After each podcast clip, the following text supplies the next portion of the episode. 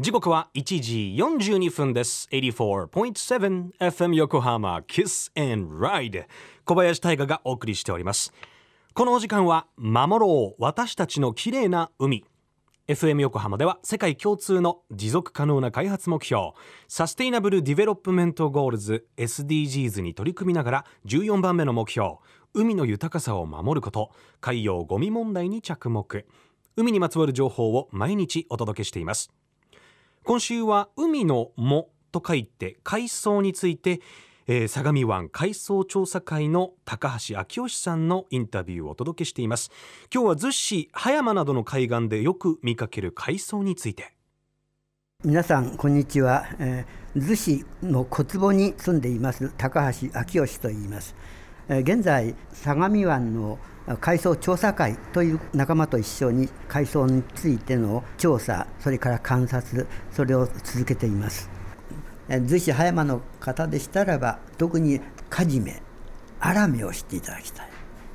で名前はね多少お聞きになっているかもしれませんけどこれは非常にいろいろな我々にとって目に見えない役割をしてます。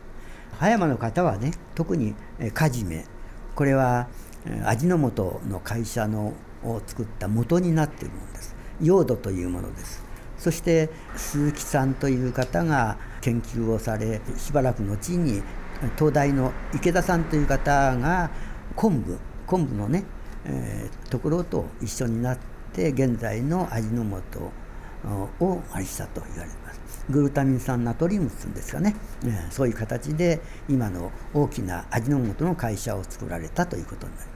ですからカジメというのは特に葉山の方はね知っていただきたいなと。からアラメはやはり打ち上がって同じような形ですけれどなかなかその見分けがねわからないんじゃないか手に取ってみるとすぐ分かります。あの大型の滑走ですね。大型の海藻です。そしてアラメの場合にはちょうど茎のところが2つに分かれます。アラメは。カジメは分かれません。それで分かります。もうまずそこだけ。それから大きな葉ですけどギザギザが多いのはアラメの方。それからこうなんて滑らかな方はカジメと見ていただくこと。もう一つはこの茎の長さです。長い方がカジメ短い方がアラメ。そんな形でね見ていただけると区別がつくんじゃないかと思います。そういうことであらかじめまず知っておいていただくとよろしいんじゃないかと思います。それからアワビとかサザエです。アワビサザエというのは特に小坪などのねこれは沿岸の一つの大きな水産の形になりますけれどアワビやサザエはの餌はカジミアラメと言われます。それが、え豊富でないとなかなか育ちが悪いという。カジメを食べるのがもう一つもう一種類このウニが食べるということで皆さんウニを嫌っちゃうわけですね。逗子でもねウニを掃除するというか取ってしまうと。取ってカジメアワビをま育てるというか残すと。そういうねイベントがあるというそんな感じですね。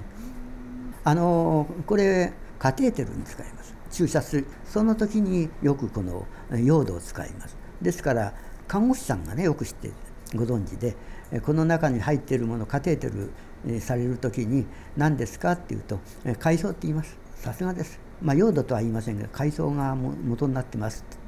で一度私実は実際にやったことがあってそれでその時に看護師さんにお聞きしたんです。そしたらスパッと答えられただし看護師さんに言われました。そういう質問をする人はいません。って 怒られてしまいました。いろいろとその他に我々あの日常的にね海藻からあれしてるのは例えば歯の入れ歯などの作られる枠ですね。それなども今度は角股というのがありますけどそれが使ってますね。ですから歯医者さんで入れ歯のこの元は何ですかというとちゃんと歯医者さんの看護師さん知っていますよ。海藻ですって言いますよ。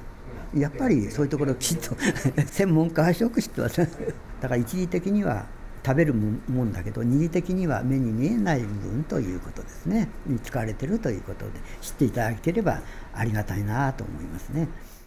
高橋昭義さんありがとうございました。高橋さんのお話ずっと聞いてられるな。嬉しいな。海藻が元になってるものってこんなにたくさんあるんですね。えーっとお話に出てきたカジメカジメからは溶土製造に使われて、えー心臓カテーテル検査などで造影剤としても使われているそうです。また角股から取れるカラギーナンという成分は超音調湿機能に優れてるということでお城の壁塗りとか歯磨き粉入れ歯の型取りあとはアイスクリームシャンプーとかファンデーションにも入ってるという。こんなに身近に海藻がたくさん使われているんですね。今日は結構カレーの流れもありましたけどやっぱ海苔をカレーに入れたりして食べるっていうのも美味しいですからね。万能なんですよね。今日の高橋さんのお話は FM 横浜の特設サイト海を守ろうで聞くことができます。また海ごみについてのオーディオドラマ桃太郎と亀吉の海岸道中ゴミばかり第1話も配信中です。お子様も一緒に楽しめる作品となってますのでこちらもぜひチェックしてみてください。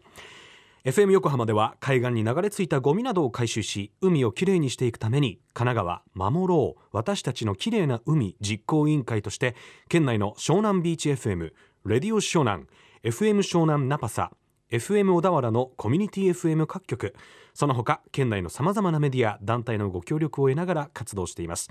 また日本財団の海と日本プロジェクトの推進パートナーでもあります。FM 横浜守ろう私たちのきれいな海。